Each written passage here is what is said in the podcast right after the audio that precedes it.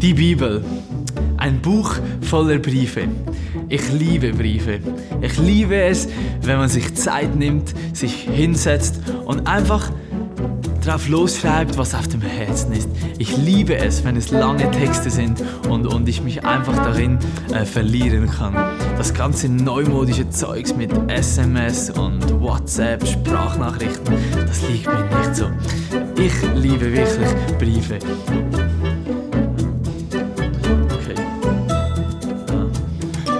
Frage mich, hätte Paulus SMS geschrieben?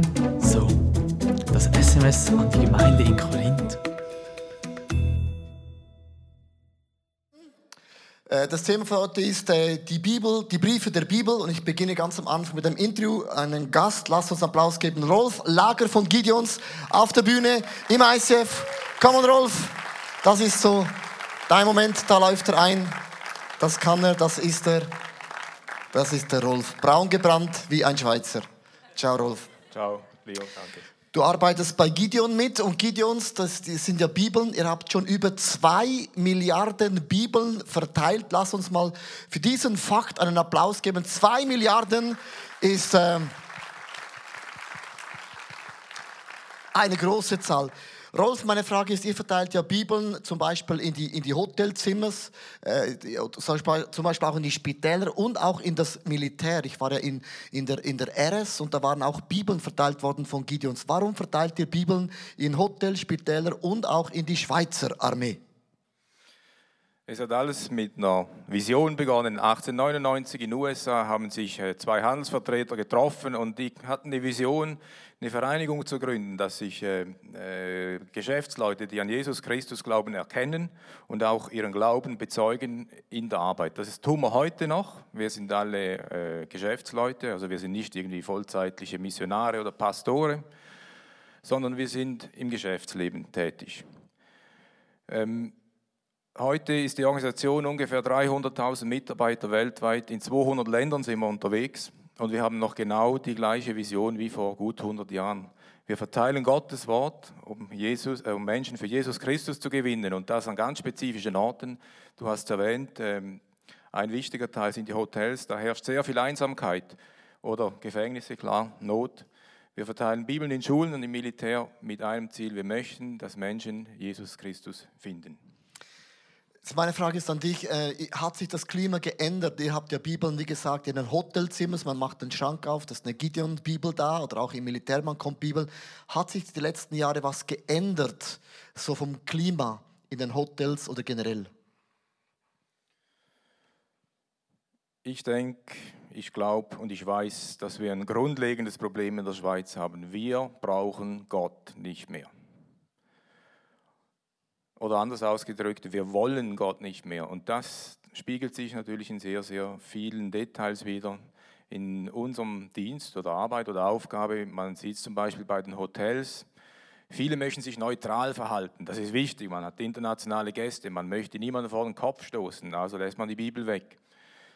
Nichtsdestotrotz dürfen wir sagen, in der Schweiz haben wir eine Akzeptanz von ungefähr 70 Prozent. Also 70 Prozent der Hotels, speziell der besseren Hotels, wenn ich es mal so sagen darf, akzeptieren die Bibel. Die sehen das als wichtig und als eine Dienstleistung. Was wir aber auch natürlich äh, sehen, ist, äh, dass äh, weitere Literatur dazugekommen ist. Also wir haben die Gideonsbibel in vier Sprachen, liegt in den Hotelzimmers auf. Da kommt jetzt der Koran dazu, da kommt Enlightening of Buddha dazu, dann kommen die Schriften von den Zeugen Jehovas dazu oder von den Mormonen. Und da kann man jetzt bedrückt sein und sagen, ja, was soll das? Ich persönlich sehe es positiv. Ich habe Freude daran im Sinne, es kann nicht falsch gewesen sein, was wir 100 Jahre lang gemacht haben, dass wir Gottes Wort in den Hotels platziert haben. Im Militär ist es unterschiedlich, ist es personenabhängig. Äh, Wer möchte Verantwortung übernehmen? Wer möchte die Verantwortung tragen, dass da Bibeln abgegeben werden? Wer steht ein für Jesus Christus? Das treffen wir auch an den Schulen an, wo eigentlich kategorisch an Universitäten administrativ die Anfragen abgelehnt werden. Wir gehen trotzdem vor die Schulen im öffentlichen Raum, im rechtlich korrekten Raum und geben die Bibeln an die Menschen weiter, weil Gottes Wort ist nötiger denn je. Meine äh, letzte Frage ist, ähm, Ihr habt ja viele Bibeln verteilt, also zwei Milliarden Bibeln. Und äh, was ist da für dich die Highlight-Geschichte, die du miterlebt hast, wo ein Mensch zum Glauben kam durch diese Gideon-Arbeit? Das ist sehr schwierig, weil ich denke, jeder Mensch, der gerettet wird, ist ein Highlight. Und das kann ich eigentlich nicht und will ich nicht qualifizieren. Aber ich möchte was sagen, was mich sehr, sehr beschäftigt und auch immer wieder motiviert. Dean Matter ist ein Amerikaner, der wurde mit elf Jahren von seiner Mutter verlassen, also die Familie. Er stürzte natürlich ab, wurde mit 14 das erste Mal verhaftet, wegen, äh, äh, weil er ein paar Schusswaffen geklaut hat. Nachher klaut er ein Auto in der sechsten Klasse. Dann hat er jemanden angegriffen mit dem Messer, kam ins Gefängnis, das ganze Spiel. Und äh, mit 18 ging er in den Krieg, nach Vietnam, kam zurück mit 21, traumatisiert. Ähm, Kreditkartenbetrug, kommt wieder ins Gefängnis hat nichts mehr. Und er glaubt sich da so Zigarettenkippen zusammen im äh, Gefängnishof äh, und äh, möchte Zigaretten drehen. Haben wir sicher alles schon gehört auch mal. Und das Einzige, was er findet an äh, Zigarettenpapier, das was taugt, äh, ist eine Bibel. Sehr dünne Seiten, äh, eignet sich außerordentlich gut. Und er beginnt, und das wird schön vor einem Bibelquiz, er beginnt Levitikus zu rauchen, dort hat er begonnen. Und als er dann mal im Johannesevangelium landet, vergleicht er das Bild, das Gott äh, in seiner heiligen Schrift aufzeigt, mit dem Gesicht seines Vaters. Und er kann sich nicht vorstellen, dass Gott ihn liebt. Dass er ein Sünder ist, das hat er schon lange begriffen. Und in seiner Not, ohne theologisches Wissen, schreit er zu Gott nach Hilfe und sagt, Herr, vergib mir meine Schuld, hilf mir. Und heute, 40 Jahre nach diesem Erlebnis, und das ist das, was mich wirklich beschäftigt und jedes Mal wieder betrübt auch, und bewegt. Heute, nach 40 Jahren, hat der Mann noch Tränen in den Augen und er sagt, ich muss euch sagen, euch Christen, ich war 21 Jahre alt, bis ich das allererste Mal die Bibel in der Hand hatte. Das war in den USA, in der Schweiz ist es nicht anders. Und das ist das, was mich motiviert, rauszugehen. Das sind Menschen, die kennen Jesus nicht. Die haben noch nie was davon gehört. Es ist unsere Aufgabe, eure, unsere, dass wir miteinander rausgehen und den Menschen Jesus Christus bekannt machen. Lieber Rolf, du stehst für viele Leute, die Bibeln auch in die Hotelzimmer bringen, die natürlich auch Finanzen beitragen, weil das ja nicht gratis. Und wir können heute die Bibel lesen, äh, in Gideon-Bibel oder auch vom iPad oder, oder äh, Computer, weil Leute effektiv ihr Leben für die Sache gegeben haben, dass wir das Wort Gottes zugänglich haben. Lasst uns Rolf und Gideon und all diesen Leuten einen großen Applaus geben, die uns das Fundament gelegt haben. Danke. Herzlichen Dank.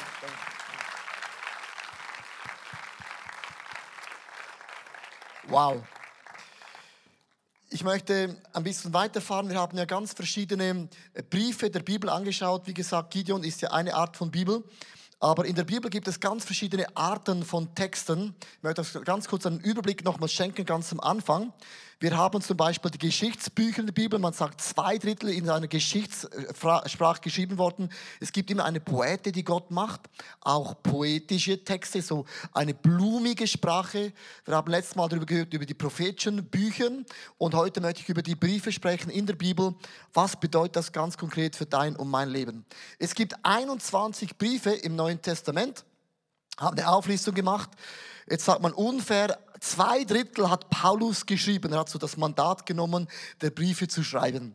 Wir haben einen Johannes, hat drei Briefe geschrieben, Petrus zwei, Jakobus einer, Judas einer und einer ist einfach unbekannt. Vielleicht war das irgendjemand, der ist unbekannt. Wie muss man die Briefe der Bibel lesen? Und ich möchte euch ganz am Anfang eine, eine Geschichte erzählen. Wie muss man die Briefe der Bibel lesen? Stell dir mal vor, du bist im Zug oder auf dem Tram und ne, jemand neben dir, da klingelt das Telefon. Und er nimmt das ab und das sind die Momente, wo du denkst, ich möchte gar nicht zuhören. Und dann heißt es, hallo Franz, wie geht's dir? Und du denkst, ich höre nicht zu, ist ja nicht mein Gespräch, aber ist so laut, du hörst es. Hallo Franz, wie geht's dir? Ah, es geht dir nicht gut.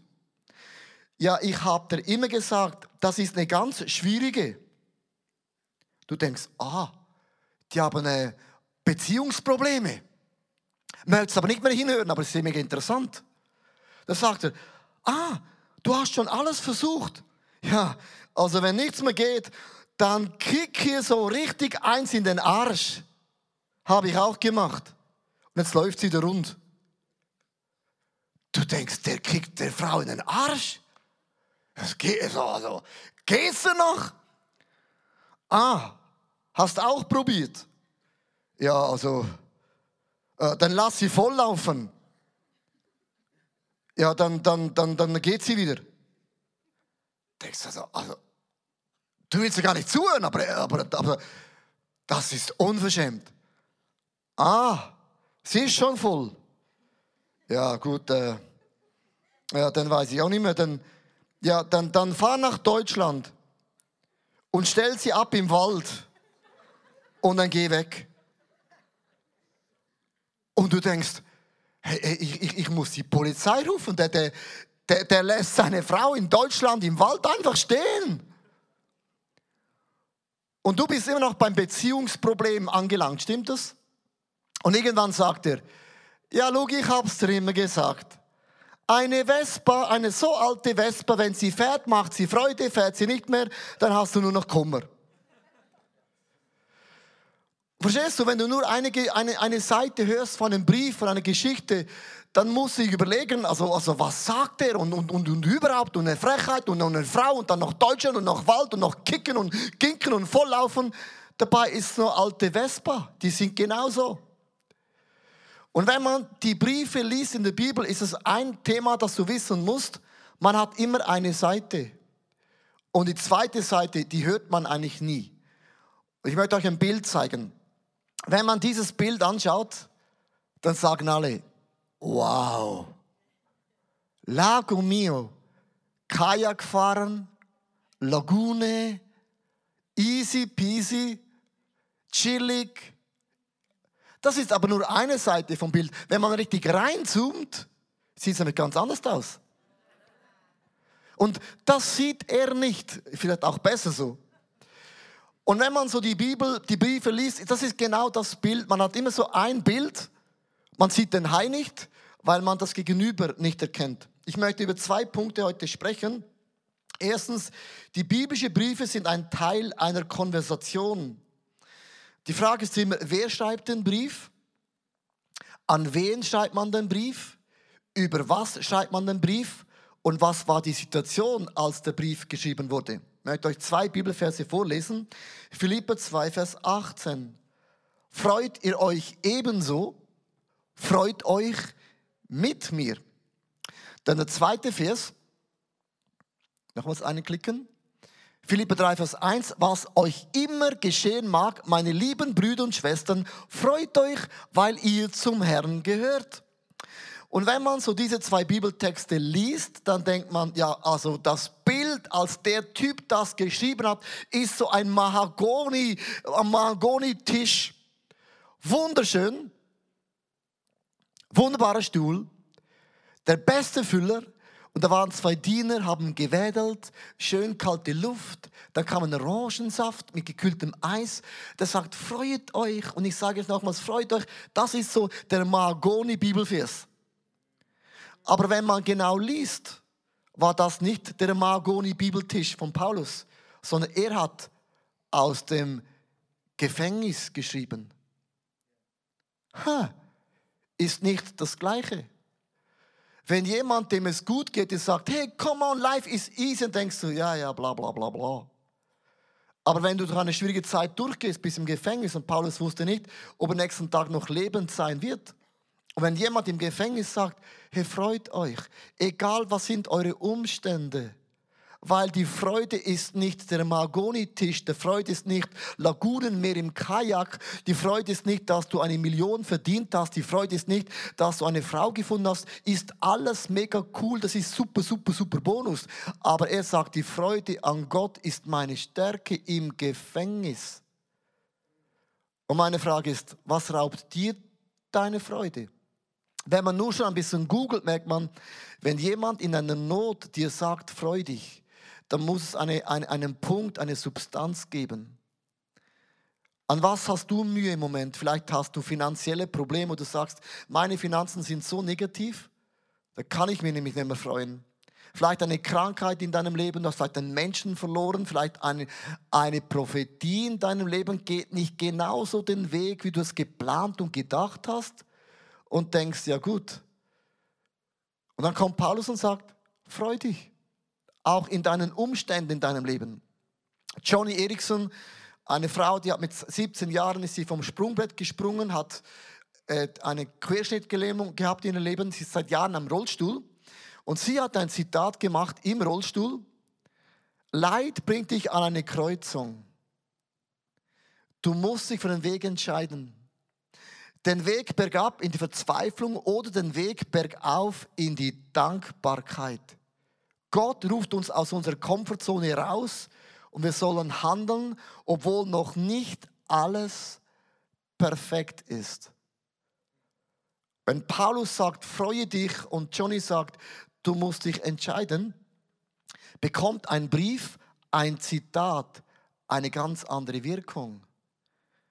Also unsere Freude ist noch immer die Freude an unserem Gott im Himmel. Ist ein einfacher, logischer Satz. Nur meine Frage ist effektiv, ist effektiv auch die Quelle, die Begeisterung, das Fundament effektiv wirklich dieser Jesus? Oder ist dein Leben so abhängig von den Umständen, wenn die optimal sind, dass du sagen kannst, ja, dann bin ich auch freudig. Also es ist immer eine Konversation. Paulus macht den Leuten Mut am, am Arbeitsplatz, in der Firma, in der Sportwelt, in deiner Familie. Freu dich, weil Gott ist dein Zentrum. Der zweite Gedanke ist, biblische Briefe bezeugen das Leben der Kirche. Pulling Love. Ihr müsst euch vorstellen, Paulus kommt zum Glauben. Er bringt Menschen zum Glauben. Dann macht er eine Missionsreise und er kommt nach Korinth. Und Korinth, musst du wissen, das war eine Las Vegas-Stadt. Da waren 700.000 Menschen haben gewohnt. Äh, Korinth war das Mekka von Sport, von Politik, von Reichtum. Das war das Event äh, Stadt überhaupt. Und da war Alkohol ist da geflossen in, in, in, in, in, in Litten und Sexualität konnte man oben, hinten, vorne, man konnte alles da machen. Es gab keine Grenzen in Korinth. Es gab alles, was Entertainment anging. Reichtum, Sex, tutti paletti, alles, was das Herz von einem Menschen, der nicht an Gott glaubt, glücklich machen würde. Jetzt kommt Paulus in diese ganz abgefahrene Stadt. Ist mir fast das falsche Wort rausgerutscht. Er kommt in diese Stadt. Es kommen Menschen zum Glauben. Und alle diese Leute zum Glauben kamen, hatten nicht einen Hintergrund, Niemand von denen, die zum Glauben kamen, waren beim Blauen Kreuz. Niemand von denen war beim Club dabei, wahre Liebe wartet. Niemand von denen ist aufgewachsen in einer Schule, wo sie gesungen This little light of mine, I'm gonna let it shine. Ist ein schönes Lied, aber das haben sie gar nicht gekannt. Der Background von jedem, der zum Glauben kam, war, Alkohol ist geil, Sex ist ultimativ, uh, unehrlich zu sein, das ist mega attraktiv und hier läuft immer etwas. Also, Paulus gründet eine Church und, und das Problem war, er war der Einzige gewesen, der theologisch ein bisschen fortgeschrittener war. Und das Problem war, als dann die Gemeinde einigermaßen stand, sagte, du schau für die Gemeinde, da gibt es noch andere abgefahrene Städte, ich möchte noch mehr Churches gründen, schau du, dass sie gut drauf sind und, und ich, ich möchte die Welt erobern für Jesus, weil das war die erste Church in dieser Stadt. Und jetzt hört der Paulus ein paar Monate später, du in der Church, das ist eine Katastrophe. Paulus hört, dass in der Church, da haben sie Streit. Die kommen in ihre Gottesdienste und sie raufen sich die Haare im Gottesdienst. Das geht gar nicht, auch wenn du eine Frau bist, macht man das nicht. Es gibt sogar Schlägereien im Gottesdienst. Und er sagte Korinther, ey, Jungs und Mädels, es ist cool, aber lasst uns schauen, dass es keine Tote gibt. Es geht nicht um die Toten. Wir müssen lebendig werden. Er hat gesagt, das darf doch nicht wahr sein. Es gibt Schlägerei in der Church. Gut, das ging ja dann noch. Dann hört er, dass ein junger Mann kommt zum Glauben. Und er hat gelernt, Jesus macht mich frei. Er war so frei, er wurde vor allem befreit. Er wurde so frei, hat Sex gehabt mit der Schwiegermutter. Dann sagt der Paulus, ja, heitere Fahnen einmal, Sex mit der Schwiegermutter ist tabu, das, das, das geht nicht in der Church. Also hier in dieser Saupuffstadt schon, aber in der Kirche, da, also schaut eine andere Hose an, aber, aber nicht die Schwiegermutter. Versteht ihr? Und dann hat er gehört, ich gehe zum Abendmahl. Ja, ich habe gehört beim Abendmahl, ihr seid so besoffen, dass er beim Abendmahl mit Jesus unter dem Tisch singt und singt, I have a hangover, oh, und das noch in der Church. Und sagt der Paulus, der heitere Fahne, ihr, ihr macht Schläge wie Frucht, ihr nehmt die falschen Frauen, ihr säuft das Zeugs. Also ich, ich kenne schon euren Background, ich verstehe das, aber Kirche ist schon ein bisschen anders.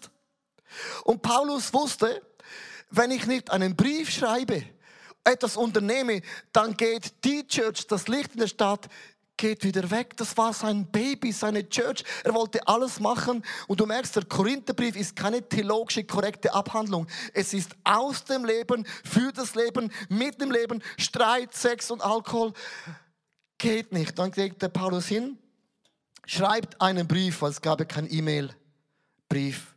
Sagt, hey, Timotheus, Timotheus, überreich bitte der Church den Brief und sag ihnen, das da oben geht gar nicht. Bitte gib's ihnen. Und dann ging dieser Timotheus nach Korinth. Dann kommt er zurück, völlig äh, motiviert, in einem ganz krassen Speed. Und dann sucht er noch irgendwie so, genau, etwas. Und dann kommt er und sagt, du, äh, du hast einen Brief ge gegeben, was, was, was, was haben sie gesagt? Sie haben gesagt, Du bist ein miserabler Redner. Ja, nein. Du hast nichts drauf. Nein, das gibt's gar nicht. Du bist ein schlechter Prediger. Du bist nicht mal Teil von den zwölf Originalaposteln. Und da oben drauf hast du auch noch persönlich deine Hände in die Kollektenkasse reingelegt. Ich habe auch noch gestohlen. Versteht, er schreibt einen Brief und dann kommt zurück und sagt, ja, es ist noch viel schlimmer geworden. Dann hat doch Paulus gedacht, also Timotheus, der hat den Job, du hast, der hat gedacht, der hat den Job nicht gut gemacht. Sagte, danke, danke, danke, danke und dann ging er. Und dann geht Paulus hin, schreibt einen zweiten Brief und gesagt, ich habe nicht gestohlen und ich habe dann beginnt sie zu rechtfertigen, ich bin kein Stoller, ich bin kein Lügner und all das und denkt, den Timotheus schicke ich nicht mehr. Der hat das irgendwie nicht richtig gemacht. Sagt, Titus, geh du, aber mach es ein bisschen besser als der Timotheus da. Das war eine Katastrophe da. Also das kann doch gar nicht sein. Und dann geht er mit einem ungleichen Speed und ist mega schnell unterwegs. Kommt und äh, bringt die Botschaft. Und Titus, wie war es? Ja, ja, ich habe dasselbe. Sie haben gesagt, Sie schätzen dich als Leiter sehr und Sie wollen Jesus wieder ganz neu nachfolgen. Und Sie sind auf deiner Seite jetzt. Wow! Siehst du, der hat es anders gemacht als der Erste. Danke. Cool. Versteht ihr, versteht ihr diese Briefe? Paulus hat geschrieben, um sein Baby, die erste Church, zu bewahren. Und wenn man das versteht, merkt man plötzlich, ah, das Abendmahl ist ja nicht das Thema, ein kleines Stück Brot und kein Wein mehr. Die Botschaft ist gar nicht der Wein, sondern es sagt nur, ihr könnt doch nicht besoffen sein beim Abendmahl. Wir machen eine Theologie daraus, Abendmahl, ein Stück Brot und ein bisschen Traubensaft, aber kein Wein. Das hat Paulus gar nicht gemeint. Und er sagt, die Frauen sitzen rechts, die Männer links. Das war nicht, dass die Frau nichts zu sagen hat, aber die Frauen haben reingehöbt von hinten nach vorne. Gesagt, du, aber wenn ihr einen Puff habt, bespricht das zu Hause. Also der ganze Brief war geschrieben worden, weil Paulus die Gemeinde bewahren wollte. Wenn man das weiß, hat es eine ganz andere Botschaft. Wir nehmen das theologisch Wort für Wort und sagen, Frauen sind rechts, Männer sind links. Dabei, das war gar nicht die Botschaft. Die Botschaft war nicht, ah, ist Wein gut oder schlecht. Wein, Wein ist Wein. Wein ist neutral im Normalfall. Aber zu viel ist nicht mehr neutral. Meine Frage ist heute, ich möchte auch mit dem beenden. Was für einen Brief würde Paulus ICF Zürich uns schreiben? Das ist doch die interessante Frage. Was würde uns ICF sagen? Wir leben auch in einer Stadt, die ist nicht Korinth, sie ist Zürich, ist auch das gleiche Partystadt, Drogenstadt, Sexstadt. Ähm, da leben wir. Wir sind zum Glauben gekommen in diesem Setting drin. nicht jeder von uns ist wahre Liebe wartet aufgewachsen, Blaukreuz und äh, Kumbaya, my Lord. Und meine Frage ist, was sind die vier Themen, wo auch wir Christen Mühe haben. Das erste Thema, über das sprechen wir man nicht mehr, ist Leiden. Leiden. Christ und Leiden geht im Jahre 2015, das beißt sich extrem. Weil ein Christ kann nicht leiden, weil Leiden ist, heißt es, Gott ist ein böser Gott. Und hast gewusst, bis zum Jahre 1750 war Glaube und Leiden war kein Widerspruch. Aber Leiden als Christ geht nicht, weil, weißt du warum? Weil du bist das Zentrum. Du bist ja das Maß aller Dinge. Ein zweites Thema, Leiden geht nicht mehr, ist zum Beispiel, wenn du in einem Flugzeug fliegst oder in einem äh, Zug unterwegs bist, liest du nie über den Tod. Wie kann man sich auf den Tod vorbereiten? Bei gewissen Flugzeugen wäre es vorteilhaft. Du liest nie darüber, was du machen kannst, dass du nicht stirbst. Wir sagen forever young, forever fresh und immer cash. Wenn du 80 bist, willst du aussehen wie 50. Bis zu 90 willst du aussehen wie 85. Der Tod wird aus unserer Gesellschaft verdrängt. Man will nicht mehr sterben, weil wir sind eine YOLO-Generation. You only live once. Du lebst nur, lebst nur einmal. Den Tod haben auch in der Kirche verdrängt. Wir sprechen nicht mehr über den Himmel. Der Himmel ist kein Anreiz mehr, weil die meisten Leute früher haben Geld gespendet in die Church und gesagt haben, ich gebe es in das Reich von Gott und ich bekomme einen Lohn im Himmel. Der Lohn im Himmel, den bewegt fast niemand mehr in unserer Gesellschaft. Ein drittes Thema, Gericht. Es gibt eine Himmel und Hölle. Himmel und Hölle bedeutet, etwas ist richtig und etwas ist falsch. Das sagen Leute, nein, nein, nein, nein, nein, nein. Äh, die, die Götter haben verschiedene Namen, aber am Ende ist alles das Gleiche.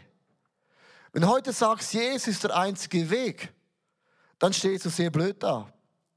Du musst wissen, Himmel und Hölle bedeutet das. Menschen kommen in den Himmel, die sagen zu Gott, dein Wille geschehe. Menschen kommen in die Hölle, wo Gott sagt zu den Leuten, dein Wille geschehe.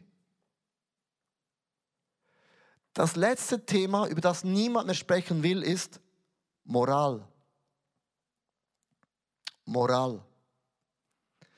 Als ich vor 19 Jahren meine Frau geheiratet hatte, war Sex vor der Ehe war kein Thema mehr. Wenn du heute sagst, ein Christ, der wartet, dann sagen Leute, äh, in der Kirche, äh, also, kann dann Liebe bös sein? Kann dann Liebe verletzen?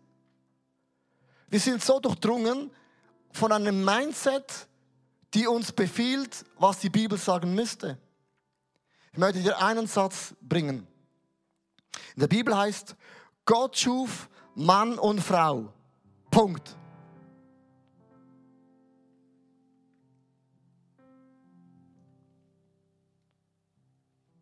Gott schuf Mann und Frau. Punkt.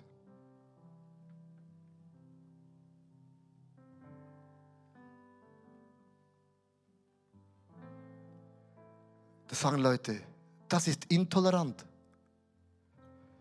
Bei all diesen vier Punkten, weißt du, was das Problem ist? Du bist das Zentrum. Wir machen uns zum Zentrum vom Evangelium. Wir bestimmen, was ist richtig. Wir sagen Gott, wie es sein muss. Wir bestimmen, was ist Moral. Wir bestimmen, was ist Gericht. Wir bestimmen darüber, wenn, was heißt Tod. Wir bestimmen darüber, wie Gott sein muss im Leiden. Wir sind eine Generation, du bist das Zentrum. Wir lesen die Bibel nicht mehr aus der Sicht von Gott, sondern wie wir sie haben möchten. Ich möchte enden mit einem Statement. Du bist nicht Gott. Du bist nicht Gott. Kannst du es durchstreichen?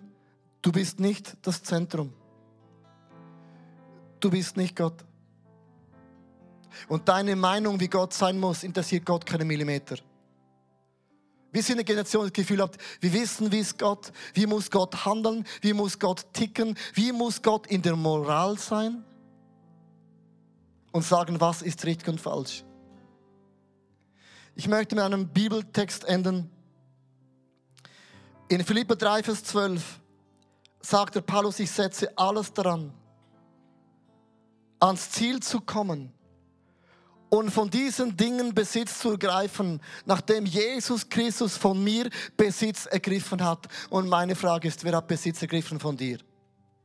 Wohnt der Geist von Korinth, wohnt der Geist von Zürich, wohnt der moderne Geist der Welt in dir, der sagt, wie Gott sein muss? Oder hat Jesus Besitz ergriffen von dir? Es tut mir leid, dir zu sagen, du bist nicht das Zentrum. Es ist Gott, der über Leiden, Moral, Gericht und Tod entscheidet. Warum ende ich die Serie so, so negativ? Weil meine Frage ist an dich, und es ist die gleiche Frage von Paulus an Korinth.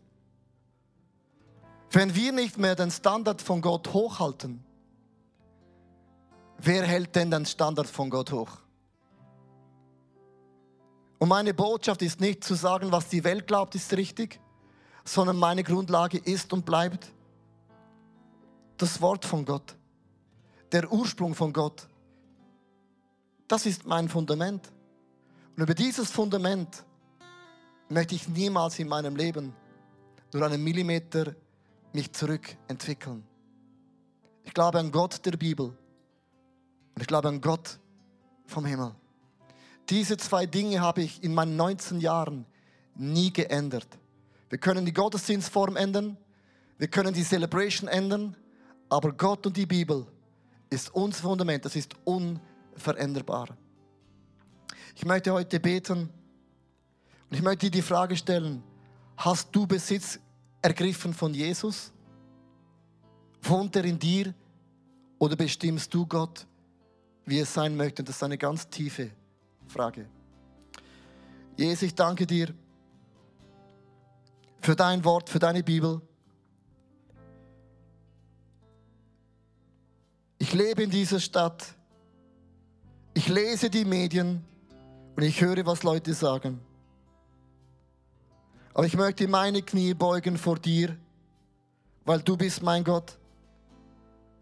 Und das Wort von Gott ist mein Wegleuchter.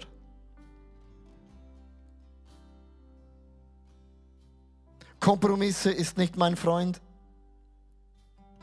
Argumente ist nicht meine Zukunft.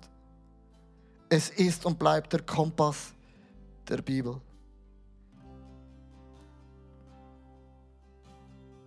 Ich möchte dich bitten, dass du ganz einen Moment einfach Gott dein Herz hinhältst. Ich glaube, es gibt etliche Leute heute, wo du Jesus zum Zentrum von deinem Leben wieder machst.